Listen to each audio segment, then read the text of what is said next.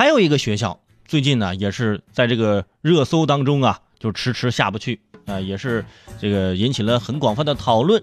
是从十一月十二号开始，这个福建的闽江学院开始禁止外卖进入学校，哎，外卖员走路送进来都不行。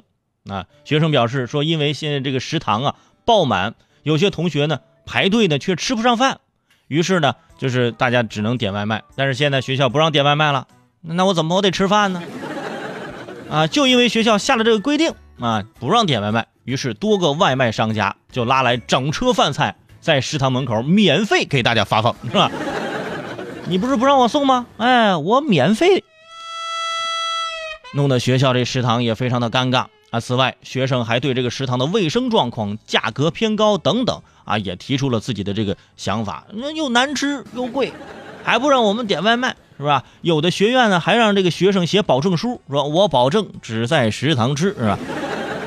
导致同学们啊。就不得不在网络上在线寻人啊！说我的室友现在去食堂吃饭还没有回来，是不是因为没有去食堂被学校抓了呀？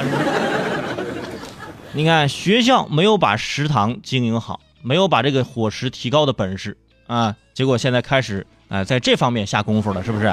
你这下功夫的这这个时间，你可以改善一下我们的伙食质量吧？对，学生们也没办法。你说外卖不卫生不健康啊，有这个可能，但是我起码能吃这东西呀，是不是？你让我非得去学校的食堂买，怎么学校的泡面就比外面泡面就泡着就更好吃一些嘛？是不是？其实我们也说过很多大学里面的饭菜啊，通常呢就是并不贵，而且品种多样啊，就是也建议大家呢在学校的食堂里吃，因为有的时候外卖的确是啊存在那样的情况。但是这个学校呢，它这个这个怎么说呢？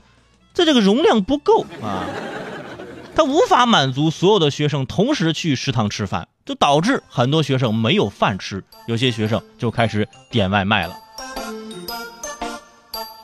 不给吃外卖，首先你不能让学生饿着啊！想堵住人家的质疑，可以在饭菜的质量上啊下下功夫。啊，校方的最新也给了一个回应啊，说初中呢是倡导健康生活，后续呢将延长食堂开放时间啊，部分学院呢会做出调课安排。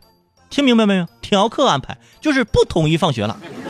哎，就分波吃，嗯，当然这也是一种方法了，对吧？呃，也是提醒这个学校啊，就是看看能不能有更人性化的一些这个想法、这个措施能够施展一下，对不对？要不人家外面的商家又到你食堂门口免费的派饭，你说这咋办？就是。